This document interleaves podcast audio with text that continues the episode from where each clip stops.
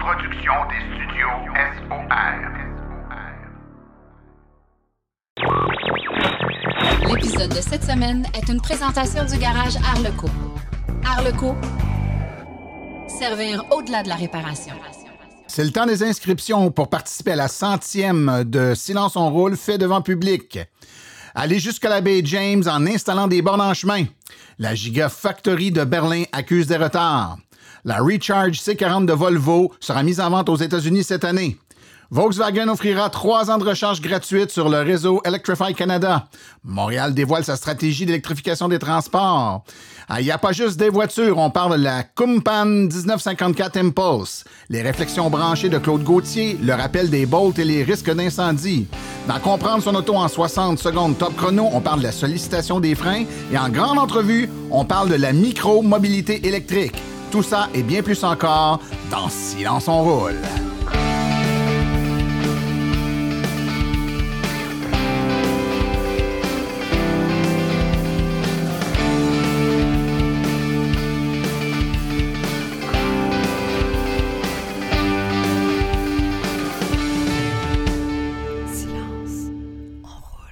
Bonjour tout le monde, mon nom est Martin Archambault et c'est avec passion et plaisir que j'anime Silence on roule, le podcast dédié 100% aux voitures électriques.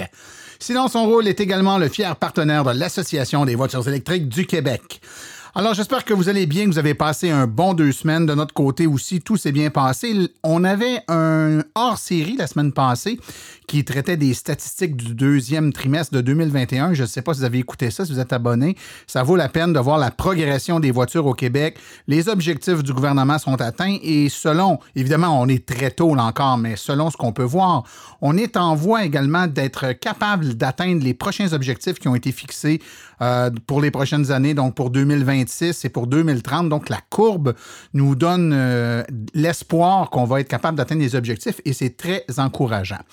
Dans un autre ordre d'idée, vous vous souvenez qu'on voulait faire un événement spécial pour la centième de Silence on Rôle et qu'on a dû reporter à cause de la COVID. Donc, euh, de façon à ne pas se faire voler notre centième, on est passé d'épisode 99 à l'épisode 101. On n'a jamais fait le centième. Puis je vous ai dit, on va le refaire plus tard quand la situation le permettra. Eh bien, je vous annonce que la situation le permettra très bientôt. Donc, euh, en fait, tellement bientôt qu'on va profiter du Salon du véhicule électrique de Saint-Hyacinthe qui aura lieu les 22, 23 et 24 octobre prochains. Prenez-le en note, ça s'en vient 22, 23, 24 octobre au centre BMO à Saint-Hyacinthe. Festival du... Euh, pas le festival, mais le Salon de la voiture électrique. Très intéressant, un super euh, site pour aller voir tous les nouveaux modèles de véhicules électriques à venir. Et on va profiter de cet événement-là pour enregistrer la centième de Silence on roule vendredi le 22 octobre. On va donc faire ça en soirée à 19h et ceux qui veulent participer, à être présents, parce qu'on veut ça devant le public, ça va être un événement spécial avec des invités spéciaux, plein d'informations super tripantes. Donc voici la procédure pour réserver votre place pour participer gratuitement à cette centième-là. Vous devez donc aller sur le site Internet suivant billet au pluriel, B-I-L-L-E-T-S, point silenceonroule.com billet au pluriel, silenceonroule.com. Et vous allez avoir là la possibilité de réserver vos billets pour participer à cet enregistrement de Silence on. Mais attention, tous ceux qui vont prendre le, laisser-passer gratuit pour l'enregistrement de Silence on Roule auront également accès gratuitement au Salon du véhicule électrique de Saint-Hyacinthe pour cette journée-là là, du 22 octobre. Donc, l'idéal, c'est vous réserver tout ça gratuitement. Vous allez passer euh, la fin d'après-midi, heure du souper, euh, sur le site euh, du Salon du véhicule électrique de Saint-Hyacinthe. Et puis à 19h, ben, vous participez à l'enregistrement de Silence on roule. Donc, un 2, non pas pour un, mais un 2 pour 0, puisque ça coûtera strictement rien si vous faites l'enregistrement à billet au pluriel.silenceonroule.com. Nul besoin de vous dire que j'espère que vous serez là en très grand nombre. Silence on roule, on fait ça pour vous et puis avec personne d'autre qu'on a le goût de faire ça autant qu'avec vous, les membres du public. Donc, allez vous inscrire et puis euh, je vous tiendrai au courant de, des euh, tenants et aboutissants. Mais disons qu'au menu euh, de cet épisode spécial de Silence on roule, il y aura évidemment l'historique du balado d'où ça vient, avec un petit rétrospective dans le temps. On va réécouter des vieux trucs qu'on a fait à l'époque. On va parler de nos collaborateurs qui ont été avec nous au fil des années. On va vous présenter des bloopers parce que croyez-moi, il y en a eu plusieurs dans les dernières années que vous n'avez pas entendu parce que évidemment, c'était pas toujours joli joli. On va vous euh, parler des statistiques du podcast, euh, des moments spéciaux qui ont marqué euh, le balado. On va avoir des invités spéciaux qui vont nous parler également de qu'est-ce qui a changé pendant les cinq dernières années du balado? Qu'est-ce qui s'est ajouté? Qu'est-ce qui, a, qui a grandi ou qui s'est accéléré en électromobilité au Québec? On va avoir des surprises, tout ça à 7 centièmes de Silence on roule le 22 octobre à 19h. Maintenant, dans un autre ordre d'idées, notre ami et collègue Jean Gariepi de Bectrol, en collaboration avec Flo, euh, euh, a fait la semaine dernière un très long voyage, euh, un très long voyage dans le nord du Québec pour une raison fort noble. Alors, je l'avais en entrevue où je lui ai demandé de nous expliquer un peu quel était ce périple on se paye une super aventure euh, à la James euh, dans le cadre du projet euh, e-roule. e-roule, c'est l'électrification des, écoles de conduite et du fait qu'il y, a, une école de Chisasibi qui, Chisasibi, pour les gens qui ne connaissent pas, c'est situé juste à côté d'Alger, hein, vraiment dans, à la baie James. Euh, c'est tout un défi qui nous attendait parce que euh, on a 600, 640, 650 kilomètres qui a aucune recharge. Donc, euh, on a construit l'avion en même temps qu'on embarquait dedans. Donc, on a installé une borne de recharge, une commandite de, de, et de Vectrol au relais 381. Et puis là, on s'est rendu jusqu'ici. Là, ça a quand même pris trois jours. On est parti vendredi matin et dimanche, on est arrivé mais aussi c'était pour euh, pour euh, être les pionniers un peu, comme Gilles a été le pionnier de faire, euh, selon ce que ça a été répertorié, le premier qui a fait le tour de la, Gaspésie en 2014. Mais on voulait être les premiers qui venaient justement à la Bay James euh, en voiture 100% électrique. Donc, nous autres, on voulait marquer ça, puis initier tout ce mouvement-là qu'on pourrait avoir de venir rencontrer cette euh, belle communauté de, de puis venir visiter nos, nos centrales hydroélectriques qu'on a justement dans le Nord et on a des essais de véhicules électriques. Je reprends mon ancien chapeau de l'AVEC, tu sais. Fait que, tu sais, l'AVEC, ça a toujours été, euh, ça a toujours été là, ça sera toujours un mois pareil. Fait que demain, on a des essais de véhicules électriques de prévus dans la communauté parce que ça va être annoncé à la radio communautaire. Les gens vont être invités à venir nous voir à l'école de conduite. Donc, on fait des essais et mercredi, on s'en va euh, à LG2, donc au complexe euh, Robert Bourassa. Alors, euh, c'est ça qu'on appelle être euh, partie prenante d'un changement, d'un grand changement de société. Notre ami Jean, qui est en déplacement, doit installer les bornes pour pouvoir se recharger et continuer son chemin. Il y a donc euh, terminé de boucler, là, euh, de faire la boucle euh, qui permet de relier la région de la baie James euh, grâce à ces bornes le niveau 2 commanditées par Flo. Donc, très beau projet, très belle réalisation. Puis le projet il roule, je vous rappelle, qui est un projet d'électrification des écoles de conduite. ça aussi, c'est un beau projet québécois fort intéressant qui va forcément influencer les jeunes conducteurs là, à l'agréabilité et les avantages de la conduite électrique. Alors, sans plus tarder, allons tout de suite aux actualités dans le de l'électromobilité. Vous voulez des produits qui permettront d'augmenter la valeur de revente de votre véhicule? Chez Précision PPF Vitres teintées, nous sommes à votre service depuis 2015. Nos maîtres installateurs sont tous certifiés et ont plus de 17 ans d'expérience dans le domaine. Nous offrons un service de qualité inégalé quant à la protection par pierre, les soins nanocéramiques ainsi que les vitres teintées. Notre pellicule par pierre ultra résistante est invisible et conservera l'intégrité de votre véhicule tout en prévenant la rouille et en protégeant la peinture contre les débris de la route. Notre traitement nanocéramique possède un puissant effet hydrofuge et il préserve l'éclat et la brillance de votre peinture pour en faciliter l'entretien. Que ce soit pour votre voiture, votre résidence ou votre commerce, Précision PPF vitre teintée est là pour vous offrir la multitude d'avantages qu'offre la teinte de vitre. Venez nous rencontrer au 1970 boulevard des Laurentides à Laval. Appelez-nous au 450-490-4488 ou encore venez visiter notre page Facebook Précision PPF Vitre teintée. Nous comblerons vos exigences tout en vous offrant la qualité que vous recherchez. Les actualités de cette semaine sont une présentation du Salon du véhicule électrique de Saint-Hyacinthe. Venez voir toutes les nouveautés dans le monde de l'électromobilité du 22 au 24 octobre au centre BMO de Saint-Hyacinthe. La Gigafactory de Tesla à Berlin continue de faire face à des retards, mais Elon Musk souhaite que les voitures soient disponibles le plus rapidement possible. La route a été difficile pour la dernière Gigafactory Tesla euh, en dehors de Berlin, mais selon le PDG Elon Musk, le constructeur automobile prévoit lancer la production de sa première usine européenne en octobre prochain. Reuters a fait euh, état des commentaires d'Elon Musk vendredi dernier, confirmant que la société espère entreprendre la production dans quelques mois seulement. Lors d'un voyage en Allemagne, le PDG a rencontré le candidat conservateur qui soutient le projet et qui espère succéder à la chancelière Angela Merkel. Cependant, Tesla n'a pas reçu l'approbation finale des régulateurs locaux pour inaugurer l'usine et répondre aux attentes. L'usine pourrait faire face à d'autres retards et devoir reporter l'inauguration l'année prochaine. La Recharge C40 est le premier modèle Volvo conçu comme un véhicule électrique, c'est-à-dire non adapté d'un véhicule à combustible fossile traditionnel. Le, nouveau véhicule électrique qui présente tous les avantages d'un VUS mais avec un design plus bas et plus élégant sera mis en vente aux États-Unis cette année avec un prix de détail suggéré par le fabricant de départ de 58 000 américains ou environ 75 000 canadiens. La nouvelle Recharge C40 sera initialement disponible dans le modèle haut de gamme Ultimate qui intègre toutes les fonctionnalités disponibles, y compris le système d'exploitation Android, un toit ouvrant panoramique fixe, un éclairage pixel LED, l'assistant de conduite et le système de son Harman Kardon Premium, une caméra de vision panoramique à 360 degrés et des roues de 20 pouces. Plus tôt la semaine dernière, le Sénat américain a voté pour imposer des plafonds de prix et de revenus de ménages concernant le crédit d'impôt fédéral pour les véhicules électriques dans le cadre budgétaire de 3, 500 milliards de dollars en cours de négociation.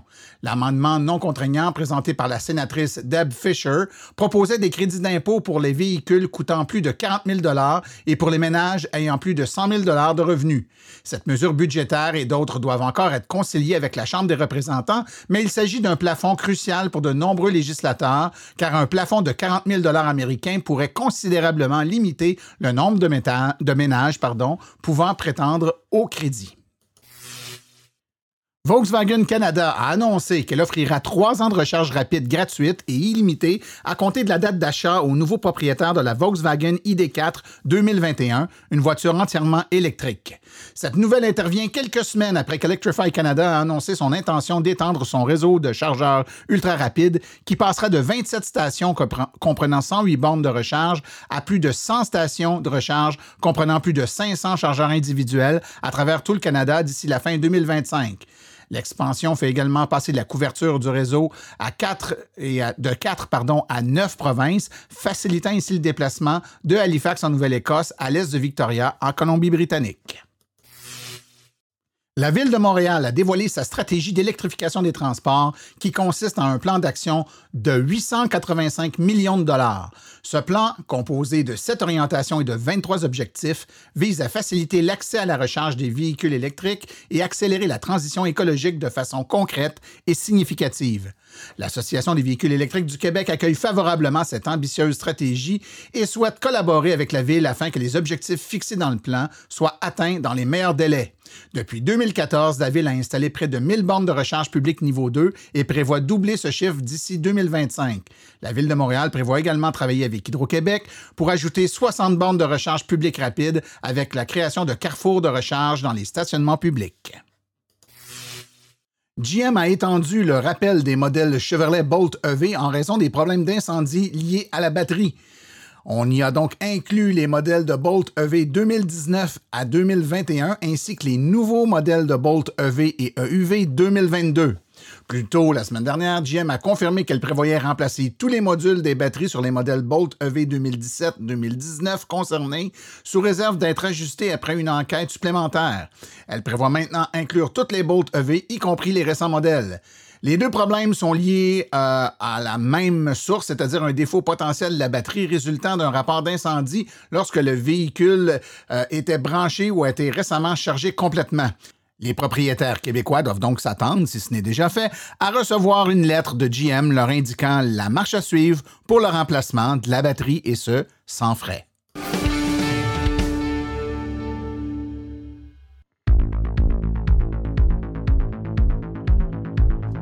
Il n'y a pas juste des voitures avec Philippe Corbeil.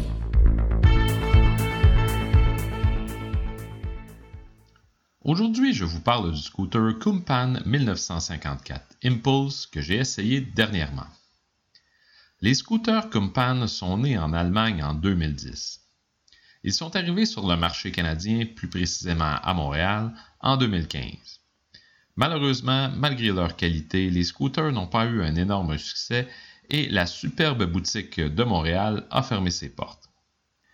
Les scooters Kumpan n'ont toutefois pas quitté le Canada car le Immobilité Café de Sutton a repris le flambeau et il distribue les scooters Kumpan pour le Canada. Les scooters Kumpan sont fabriqués en Allemagne. Ils ont un style rétro un peu à la Vespa, tout en intégrant des technologies modernes. En 2021, nous avons droit au Canada au modèle 1954 Impulse.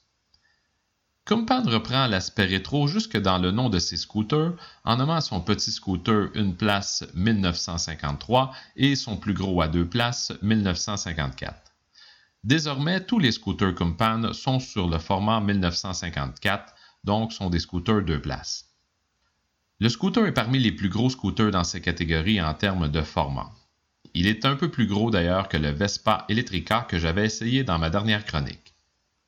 Je me suis donc rendu à la boutique Immobilité Café à Sutton il y a quelques semaines afin d'aller faire l'essai du Kumpan 1954 Impulse. Tout d'abord, quelques données techniques. Le scooter est propulsé par un moteur roue d'une puissance maximale de 4000 watts. Il vient de base avec deux batteries amovibles de 1.5 kWh chacune et il faut environ 4 heures par batterie pour les recharger.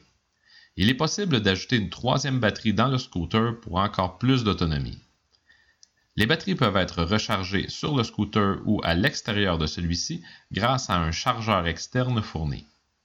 Le scooter a une vitesse maximale de 70 km/h, ce qui le met donc dans la catégorie des cyclomoteurs et il peut donc être conduit avec un simple permis de conduire de voiture. Du côté autonomie, Kumpan annonce 120 km d'autonomie maximale avec trois batteries. Dans une utilisation réelle, on peut compter facilement 25 à 30 km d'autonomie par batterie. Le tableau de bord est muni d'un écran de 7 pouces qui affiche plusieurs informations essentielles. J'aurais par contre préféré avoir plus d'informations affichées en même temps au lieu de devoir choisir quelle information on préfère voir sur l'écran principal. Dans les menus, on peut sélectionner plusieurs réglages pour la conduite comme le niveau de régénération lorsque l'on relâche l'accélérateur. Le scooter est aussi équipé d'un régulateur de vitesse et il est connecté au réseau cellulaire, ce qui permet d'interagir avec le scooter via une application pour téléphone intelligent. Ceci permet aussi des mises à jour de logiciels à distance. Lors de mon essai routier, j'ai trouvé que le scooter était puissant et pouvait facilement atteindre les 70 km/h et monter des côtes sans perdre trop de vitesse. Bien que le moteur du Vespa que j'avais essayé lors de ma précédente chronique est annoncé avec la même puissance, soit 4 kW, j'ai trouvé que le Compan avait un léger avantage de ce côté et que son moteur me semblait un peu plus puissant. Il faut dire que la technologie pour envoyer la puissance à la roue arrière est différente entre ces deux scooters, ce qui peut expliquer cette différence. Le freinage est bon et il est muni de la technologie CBS qui répartit le freinage entre la roue avant et arrière. La tenue de route est confortable, mais de ce côté, celle du Vespa était légèrement supérieure. Au final, un scooter bien fait, agréable à conduire et très puissant compte tenu qu'il est dans la catégorie des petits scooters 50cc au niveau de l'immatriculation. Le scooter se détaille 7 995 et il vient avec deux batteries. On peut ajouter une troisième batterie en option. Au Québec, le scooter devrait aussi être éligible au rabais roulé vert de 500 Il est possible de personnaliser le scooter avec l'ajout d'accessoires comme des barres de protection, un coffre arrière et un pare-brise. Le réseau de distribution est malheureusement limité actuellement et souhaitons que le produit se retrouve chez un plus grand nombre de détaillants dans le futur. Vous pouvez en apprendre plus sur le scooter Kumpan 1954 Impulse sur le site du distributeur canadien eMobilitécafé.com. C'était Philippe Corbeil et je vous dis à la prochaine pour une autre de mes chroniques. Il n'y a pas juste des voitures.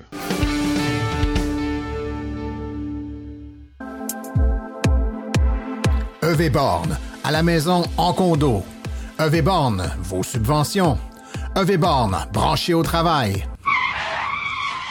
Hey Martin, on répète trop le nom de la compagnie? Ou un petit peu trop, je la refais. Pour recharger, ça prend une borne de recharge et l'équipe de EV Borne est à votre service. Pour vous brancher au commerce, à la maison ou au travail, composez le 418 866 0653. 418 866 0653 ou le www.evborne.com. EVborne, la passion à votre service.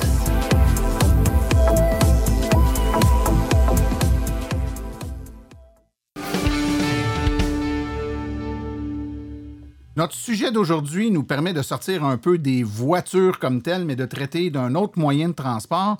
Euh, moyen au pluriel, je devrais dire, parce qu'on va traiter de la micromobilité. Ne vous en faites pas si vous ne connaissez pas la micromobilité. On va la définir euh, tranquillement, pas vite ensemble. Mais pour en parler avec moi, j'ai deux invités, Maxime Roussel et François Quentin. Bonjour et merci beaucoup à vous deux euh, d'être présents. Bonjour. Alors, euh, si on définit maintenant la micromobilité, c'est-à-dire on va commencer par ça euh, pour essayer de, qu'on se comprenne. Moi, j'ai trouvé, je me suis amusé, puis euh, je, vais, je vais vous écouter sur vos définitions de ce que c'est, mais j'ai trouvé une petite définition qui dit que ça regroupe l'ensemble des déplacements et des modes de déplacement individuels légers, compacts, portatifs et complémentaires à d'autres moyens de transport. Euh, la micromobilité intervient sur des courtes ou moyennes distances en début ou à fin de parcours, le plus souvent dans les zones urbaines. C'est une petite définition que j'ai trouvée sur Internet, mais est-ce que ça répond à votre compréhension de ce qu'est la micromobilité? Euh, Monsieur Quentin, je vous demande votre, votre opinion là-dessus. Oui, c'est parfait. C'est bon pour parcourir les quelques kilomètres qu'il nous reste à faire que le, le transport en commun ne peut pas nous offrir. Et euh, toi, Maxime, c'est c'est comme ça que tu le vois aussi? c'est pas mal la même définition que j'avais. Euh, cependant, c'est c'est- c'est pas une définition qui est très formelle. Ce n'est pas une définition du Larousse. Je pense que je ne sais pas qui, qui a sorti la définition de micromobilité. là. Ça semble nouveau, émergent. Là. Euh, fait que c'est un peu flou encore ce que c'est réellement.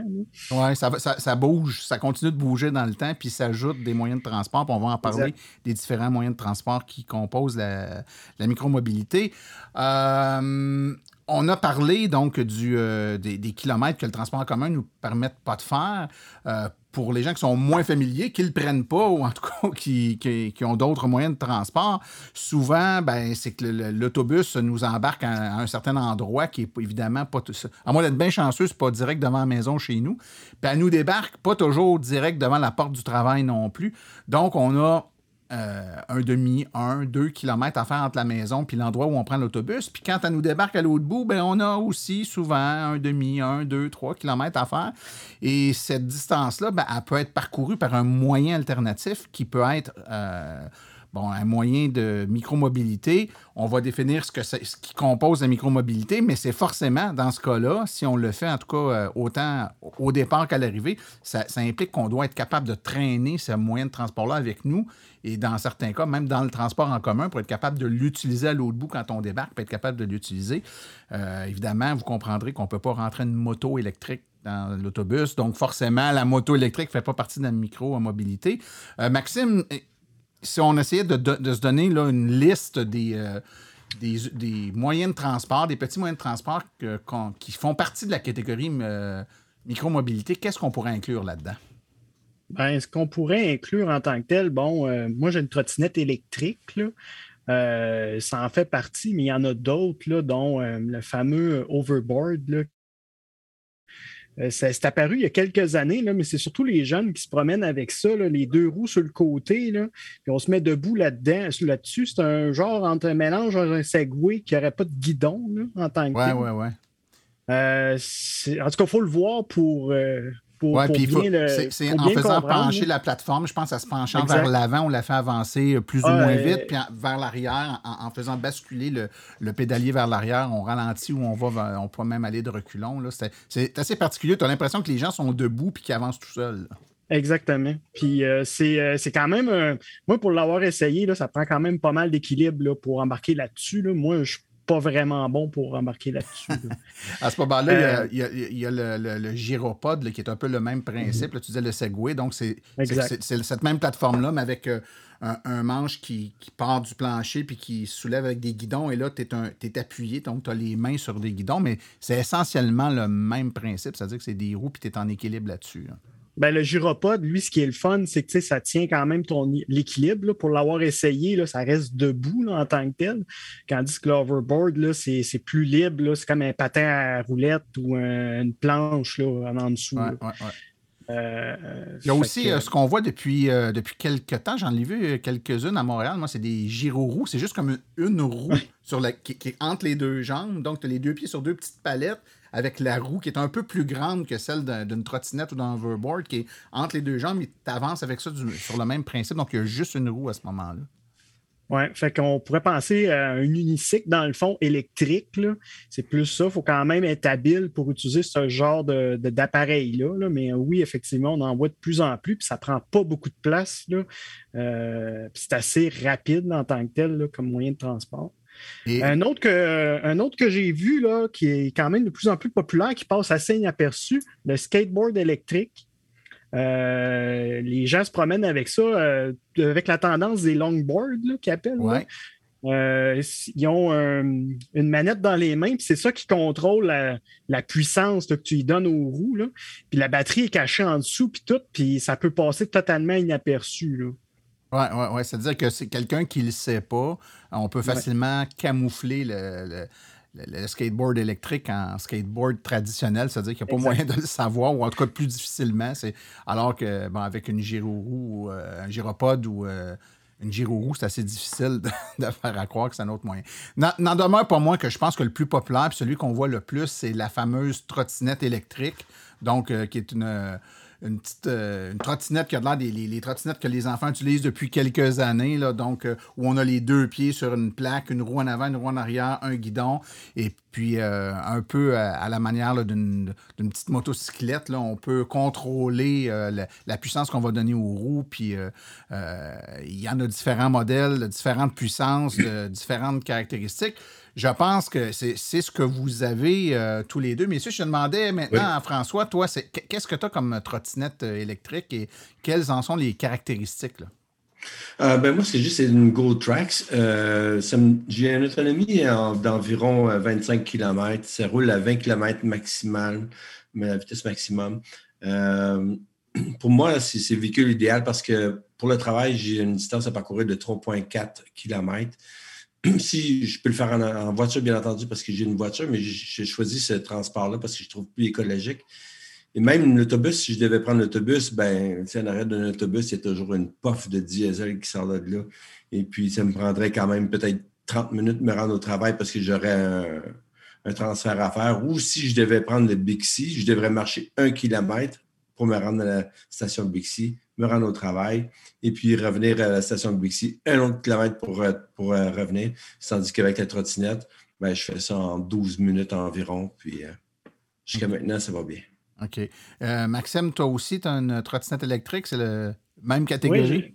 Oui, j'ai exactement la même chose que François, là, une GoTrax à peu près avec la. En fait, c'est le même modèle, là, donc la même autonomie, même puissance, même temps de recharge et tout.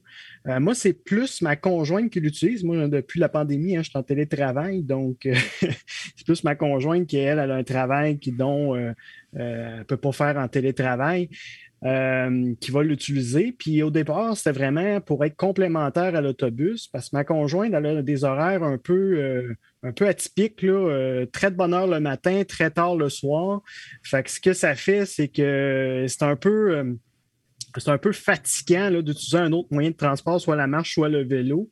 Le vélo, c'est difficile dans le transport en commun, fait qu'on euh, est allé avec la trottinette justement pour ça.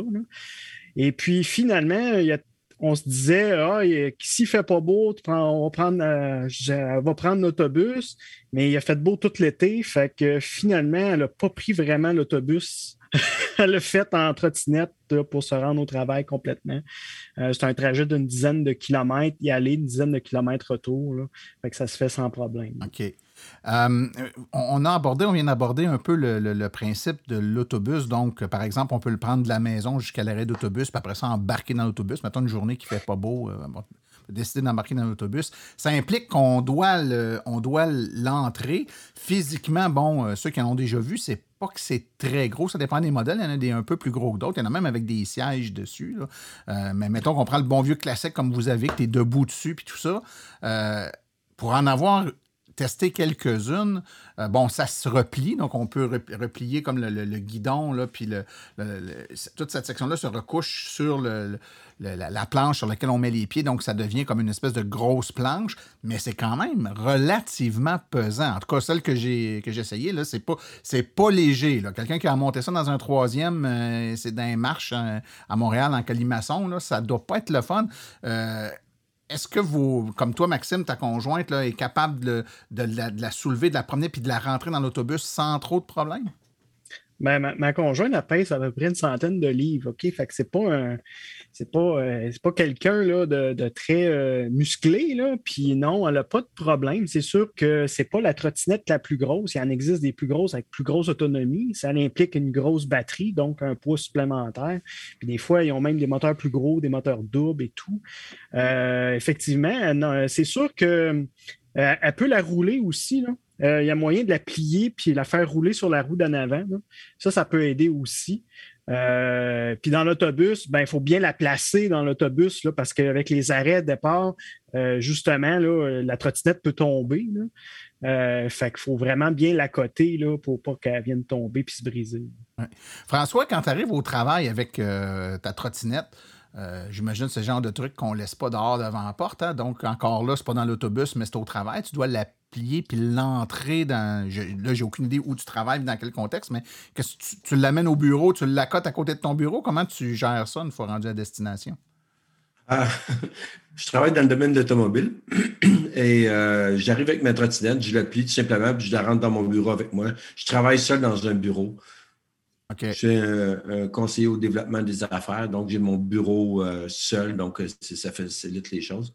Et puis, euh, effectivement, par contre, euh, au niveau du poids, quelqu'un qui veut le débarquer, l'embarquer dans l'autobus, je ne sais même pas si c'est vraiment accepté, mais c'est quand même quelque chose qui pèse 20 euh, kilos quand même. Hmm.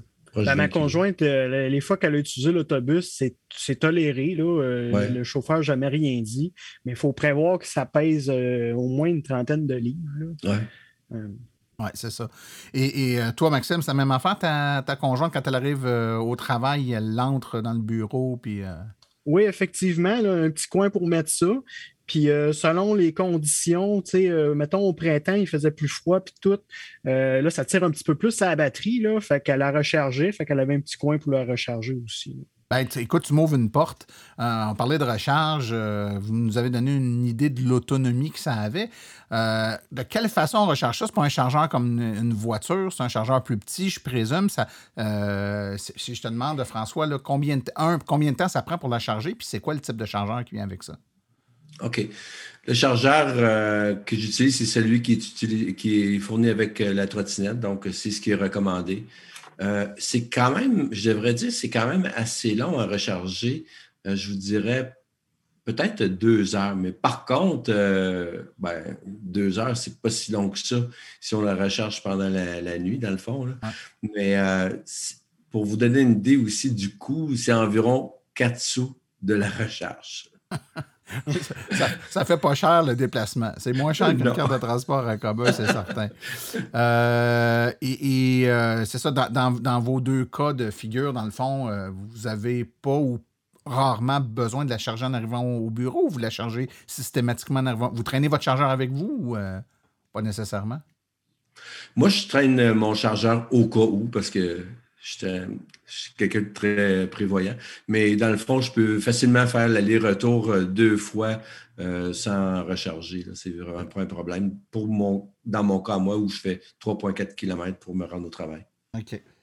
Euh, on va maintenant traiter d'un aspect peut-être un peu plus, euh, un peu plus, euh, je disais, difficile d'y voir plus clair, et c'est la réglementation, les lois qui entourent ces moyens de transport-là qui composent la micromobilité, que ce soit le gyropode, le skateboard électrique, le hoverboard, la trottinette électrique, le, la gyro-roue, on en a mis plusieurs de ce que j'en ai compris, vous allez me dire euh, ce que vous, comment vous interprétez tout ça.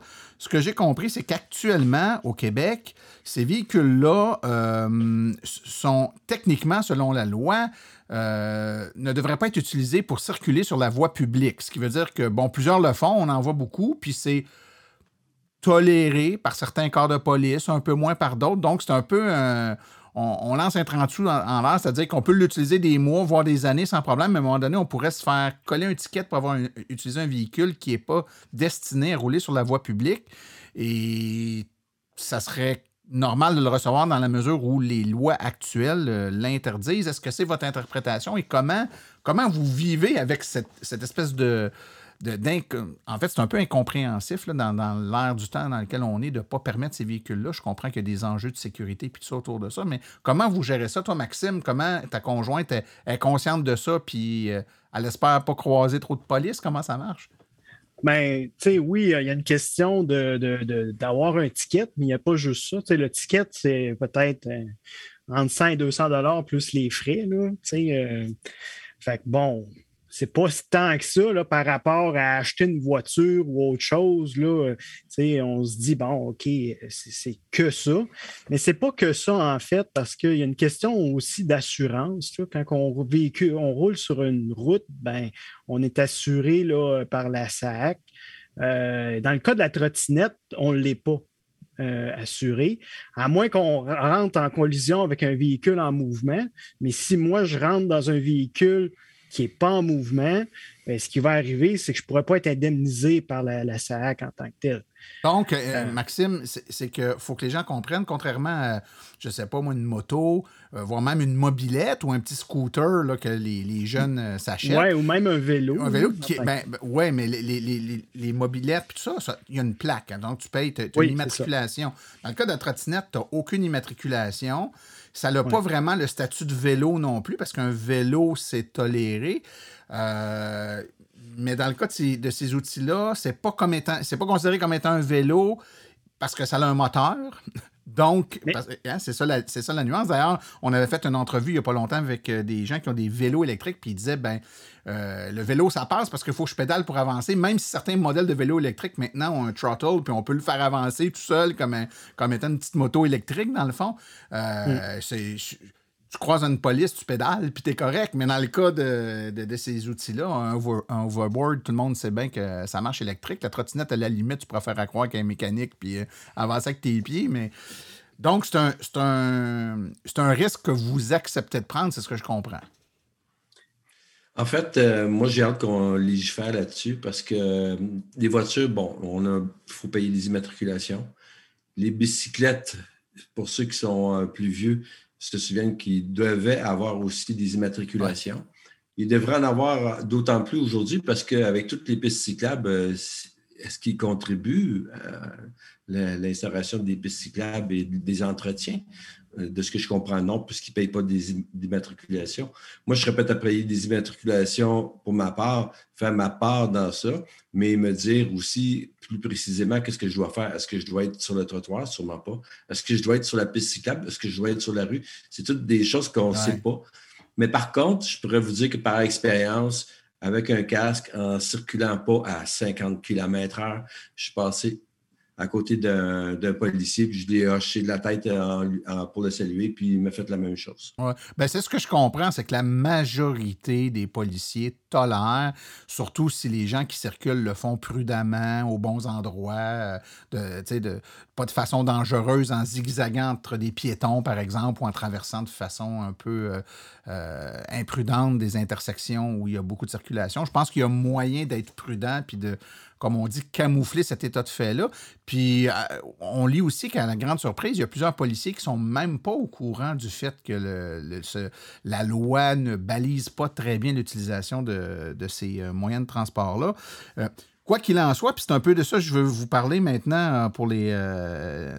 en terminant, je veux qu'on regarde un peu l'avenir par rapport à tout ça. C'est-à-dire que on voit qu'il y a énormément d'argent qui est mis de l'avant pour euh, euh, faire en sorte que notre économie s'en aille vers euh, une électrification quand même assez ambitieuse. On parle aux véhicules, on pense au transport de marchandises, on veut avoir des tramways électriques, mais ces moyens de transport-là qui sont toute proportion gardée, immensément plus écologique et cohérent dans un déplacement urbain, en tout cas, ou pour les derniers milles, comme on disait tantôt, que bien d'autres moyens, que ça ne soit pas euh, actuellement euh, considéré ou en tout cas embarqué dans une législation qui intégrerait un, tout et dont, ces moyens-là feraient partie. C'est, c'est un peu incohérent.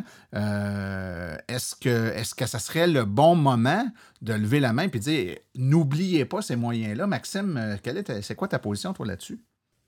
Oui, tout à fait. Moi, je pense que c'est le bon moment. Euh, par contre, il faut aussi que les gens qui embarquent là-dedans euh, fassent euh, le part parce qu'il y a quand même eu un projet pilote dans la ville de Montréal pour l'utilisation de trottinettes électriques. Oui, les Limes. Ah, oui, puis ça n'a pas très bien fonctionné, puis il y a plusieurs raisons. Il y a beaucoup de constats d'infraction qui ont été donnés, des gens qui ne portaient pas de casque, euh, des gens qui laissaient traîner, parce que les trottinettes avaient des stationnements dédiés, les laissaient traîner un petit peu partout. Fait que c'est le, le, projet pilote n'a pas été concluant.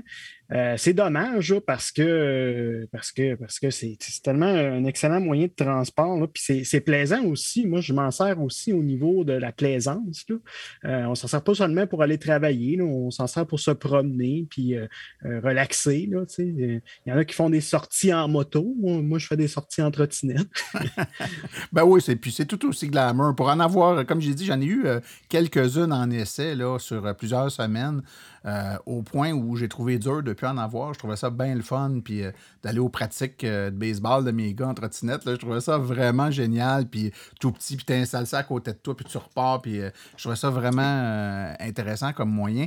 Là, on va avoir donné le goût à plein de monde de, de commencer à regarder ça, je pense. Je vais vous quitter avec la question suivante. Quelqu'un qui s'intéresse à ça et qui aimerait se procurer par exemple, une trottinette électrique ou un overboard, on magasine ça où? Est-ce qu'il y a des magasins spécialisés là-dedans ou est-ce qu'il faut aller dans des grandes surfaces? Il faut les commander en ligne obligatoirement ou il y a des magasins avec pignon sur rue qui connaissent suffisamment ça pour bien nous conseiller?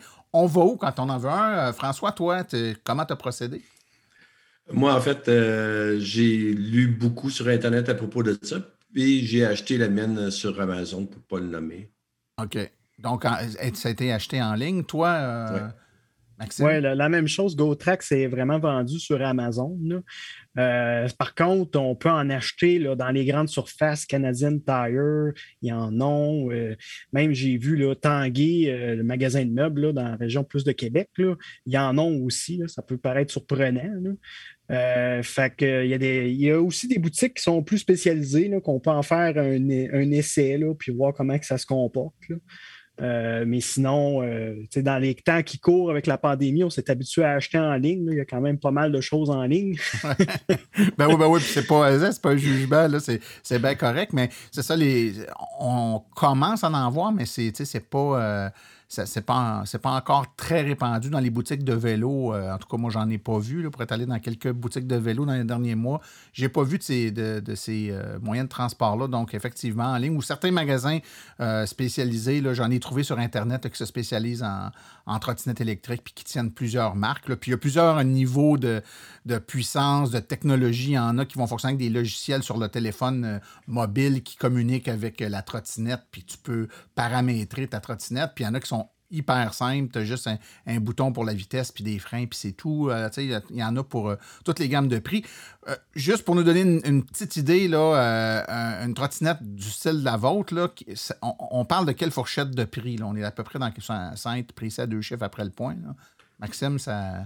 C'est 500 dollars environ, 500-600 dollars. Donc, c'est pas très cher. C'est pas, il y en, évidemment, il y a des. Si, vous magasinez, vous allez voir, il y en a à 1000, 2000, 3000 dollars. Il y a moyen, puis avec des plus grosses roues, des suspensions, hein, il y a des, trucs plus, euh, plus, euh, plus gros puis plus chers, mais euh, pour quelques centaines de dollars, il y a moyen de, s'amuser avec ça. Ben écoutez, Maxime Roussel, François Quentin, merci beaucoup d'avoir partagé avec nous aujourd'hui. Puis j'espère qu'on va donner le goût aux gens de de, parfois oser puis de sortir des sentiers battus des moyens de transport traditionnels puis de se lancer vers euh, la micromobilité.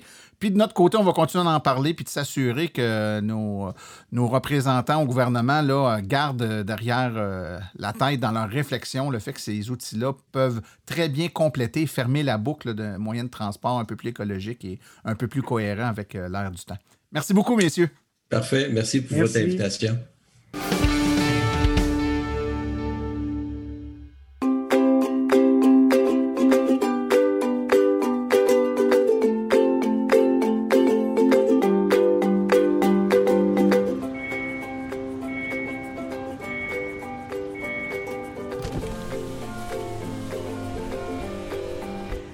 Que ça brise moins, mais il y a quand même un minimum d'entretien à faire sur nos voitures électriques. Quand est venu le temps de faire l'entretien de mon véhicule, j'ai choisi de faire confiance à l'équipe d'Arleco plutôt que le concessionnaire.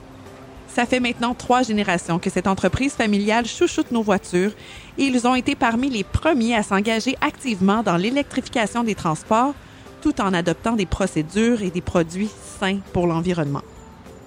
Avec ses techniciens spécialement formés à l'entretien et réparation des voitures hybrides et électriques, Arleco nous offre aujourd'hui la même qualité de service sur nos VE qu'elle a toujours livré depuis bientôt 40 ans. De plus, chez Arleco, j'obtiens 10% de rabais sur la main-d'œuvre et les traitements anti-rouille avec ma carte membre hors de l'AVEC. Arleco Génération 3, 8470 boulevard Parkway à Anjou.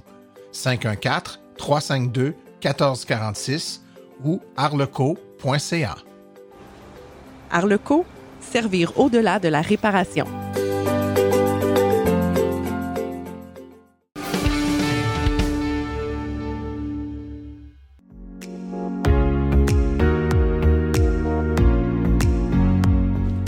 Les réflexions branchées de Claude Gauthier.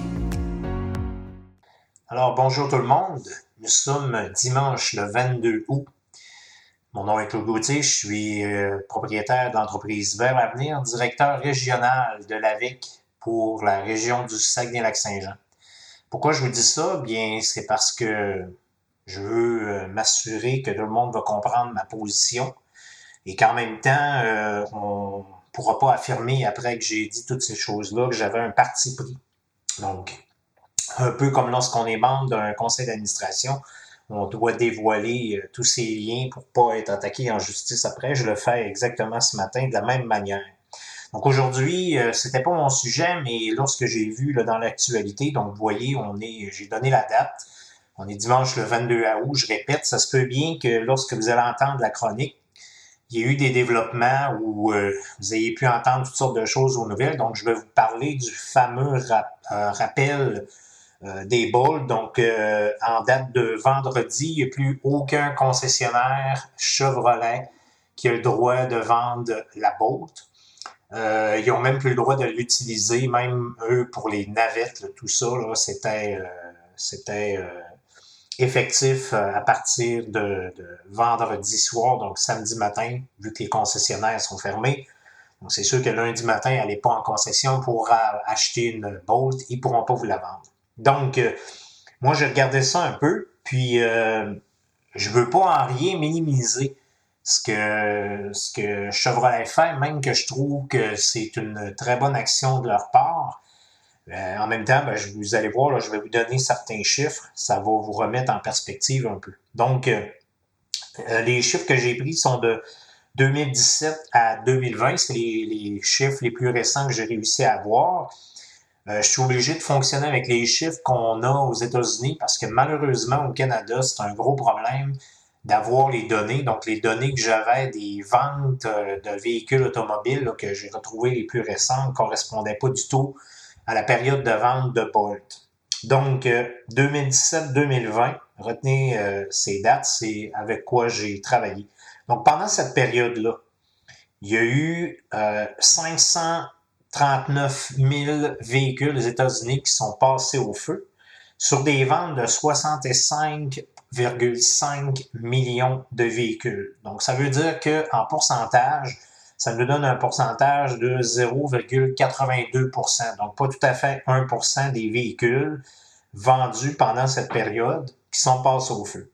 Pendant tout ce temps-là, il y a eu 78 000 Bolt ont été vendus. Vous comprendrez qu'on arrondit les chiffres, c'est probablement pas exact le, nombre, mais euh, probablement au travers de, autour de ces, de ces chiffres-là. Donc, 78 000 Bolt qui ont été vendus aux États-Unis, il y en a 19 qui sont passés au feu. Donc, ça nous donne un gros total de 0,02% D'accord?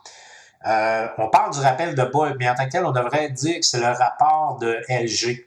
Parce que la problématique n'est pas au niveau du véhicule, mais bien au niveau de la batterie. Si vous vous rappelez bien, euh, Chevrolet avait fait faire le moteur, tout le système électronique, électrique aussi, avec la batterie, par le manufacturier sud-coréen LG. Donc, c'est lui qui est en cause parce que il y a eu exactement le même problème avec les véhicules Kona et Ioniq. Donc, c'est lui qui fabrique les batteries, il fabrique aussi les modules, tout le système électrique, électronique. Et il y a eu aussi des feux. Et j'ai appris dans mes recherches aussi que LG faisait des batteries pour des systèmes à la maison et qu'il avait dû faire un rappel exactement la même chose pour ces batteries-là. Donc, euh, on n'a euh, pas de, de, véhicules Kona qui sont passés au feu euh, aux États-Unis, mais en Corée du Sud, il y en a quand même eu quelques-uns. Donc, il y en a eu 14. On s'appellera qu'il y en a eu un ici au Québec. Donc là, je ne l'ai pas compté, mais j'ai compté 14 en, Corée du Sud pour des ventes de 33 000 unités, donc toujours pour la même période. Donc, il nous donne un taux de 0,04% Donc, si vous regardez, là, je vous rappelle les chiffres.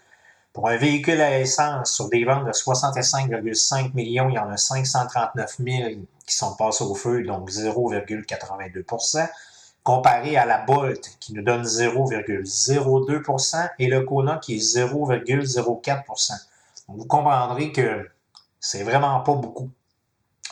Euh, aussi, dans mes recherches, que j'ai appris qui était intéressant, c'est que en 1980, alors que les véhicules avaient une moyenne d'âge de 7,6 ans, donc qui étaient moins âgés qu'aujourd'hui, il y avait 456 000, en 1980, il y avait 456 000 véhicules qui sont passés au feu.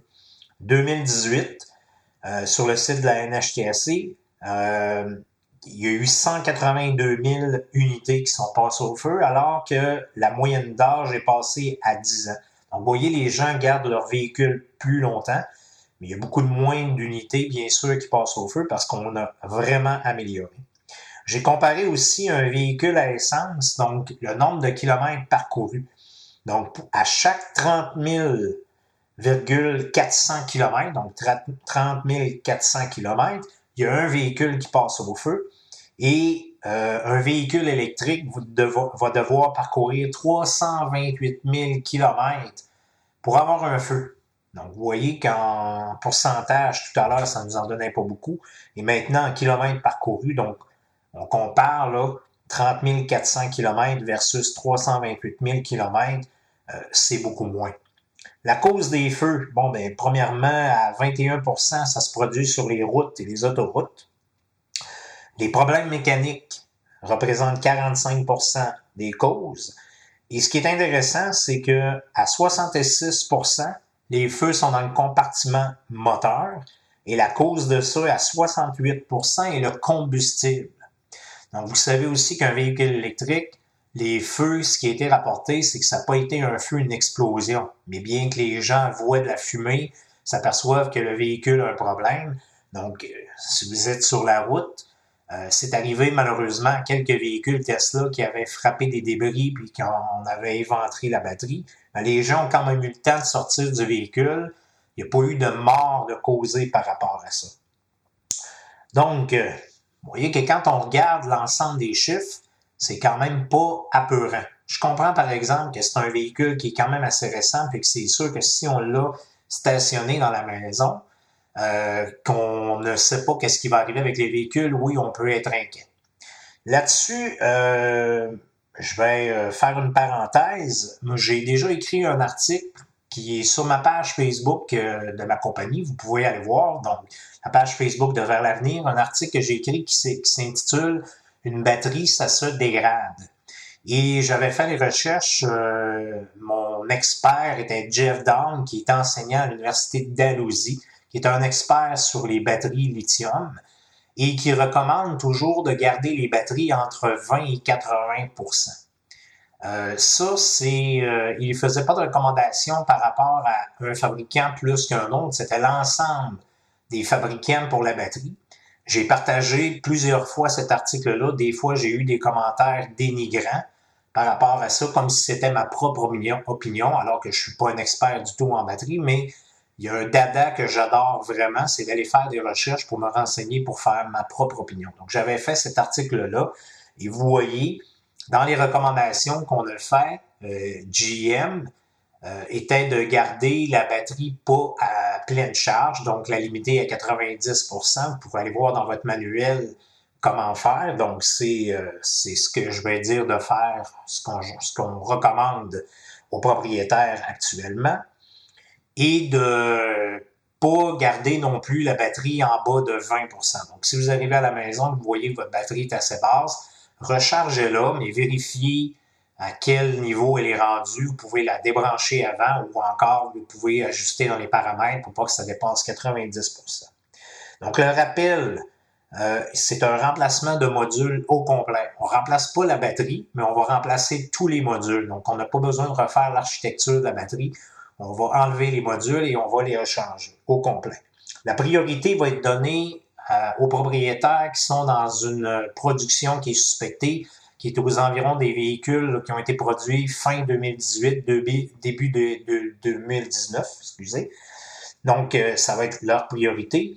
Et aussi, euh, OnStar les données des propriétaires et euh, ils vont contacter les propriétaires qui ont l'habitude d'aller des fois à des niveaux de décharge profondes, donc qui arrivent à la maison avec euh, un pourcentage très bas, on parle de en bas de 10 puis qui vont brancher le véhicule et refaire une recharge à 100% Donc on a vu que dans ces cas-là, euh, les problèmes de feu étaient, étaient plus apparents pour les gens qui avaient ces, ces habitudes de recharge. Donc, on répète, ce qu'on vous conseille, c'est de ne pas garder la batterie plus basse que 20% sur une longue durée et non plus de ne pas la recharger plus haut que 90% Donc, si vous faites ça, euh, il ne devrait pas avoir de problème, puis attendez le contact de votre concessionnaire qui va euh, prendre rendez-vous avec vous pour faire le changement de module. Petit message, peut-être qu'il y a des gens qui vont sauter là-dessus puis euh, dénigrer euh, les véhicules électriques ou encore, euh, j'ai vu aussi des propriétaires des fois d'une marque en dénigrer d'autres. Moi, je me dis, on a bien assez justement de ceux qui ne veulent pas effectuer le changement. Ils vont se trouver toutes sortes de raisons pour pas le faire. On a bien assez d'eux autres à combattre la désinformation sans en plus euh, avoir des chicanes de famille euh, à l'intérieur de la famille des propriétaires de véhicules électriques. Je suis très malheureusement affecté par cette nouvelle parce que moi, j'espère qu'un jour, je vois de plus en plus, je le vois maintenant, mais j'espère en voir de plus en plus de véhicules électriques sur la route. Donc, peu importe la marque, que ce soit Chevrolet, que ce soit Hyundai, que ce soit Nissan, ou que ce soit une Tesla ou une Kia, n'importe quoi, ça m'importe peu quel véhicule vous achetez, en longtemps que vous achetez un véhicule qui correspond à vos besoins, donc vous allez être content. C'est la même chose pour ma compagnie. J'essaie de vous donner le meilleur service pour que vous soyez satisfait. Donc, j'aimerais qu'on n'ait pas trop de commentaires dénigrants envers, euh, on va dire Chevrolet, mais c'est plus LG, parce qu'on est quand même euh, une bonne communauté, puis ce serait important qu'on se soutienne. Donc, merci et à la prochaine.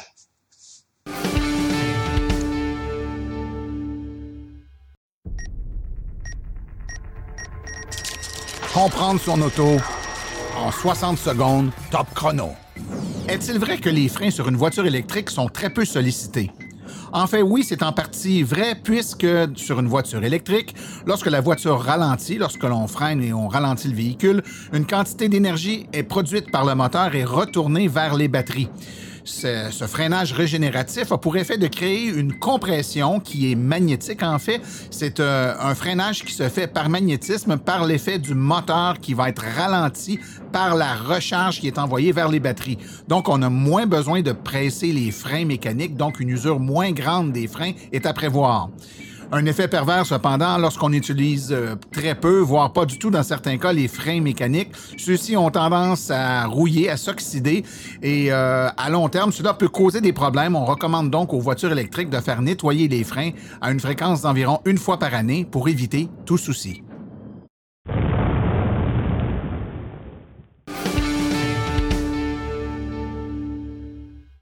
Voici les événements à venir dans les prochaines semaines dans le monde de l'électromobilité. Dimanche le 29 août de 10h à 15h, c'est l'Info Expo Mirabel au marché du terroir de Mirabel au centre des cultures du domaine Vers-Nord.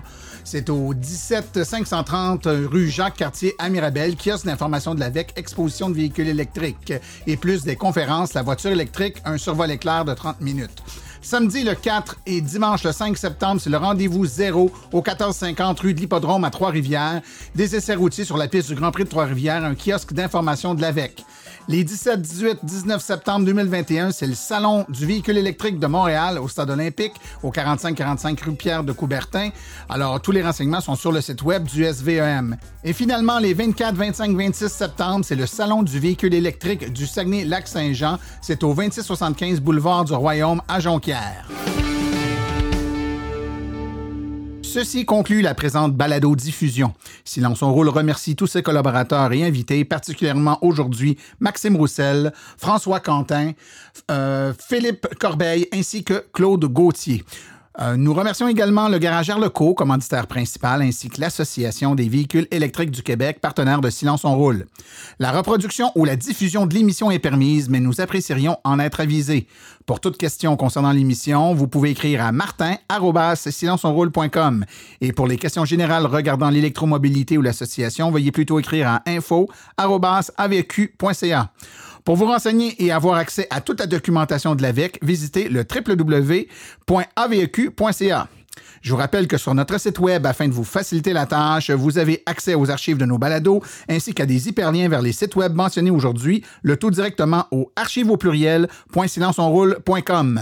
Pour réserver vos laissez-passer gratuits pour assister à l'enregistrement de la centième de Silence on Roule et avoir accès au Salon du véhicule électrique de Saint-Hyacinthe, visitez le billet au pluriel.silenceonroule.com. Mon nom est Martin Archambault et d'ici le prochain balado, j'espère que vous attraperez la piqûre et direz vous aussi, silence, on roule.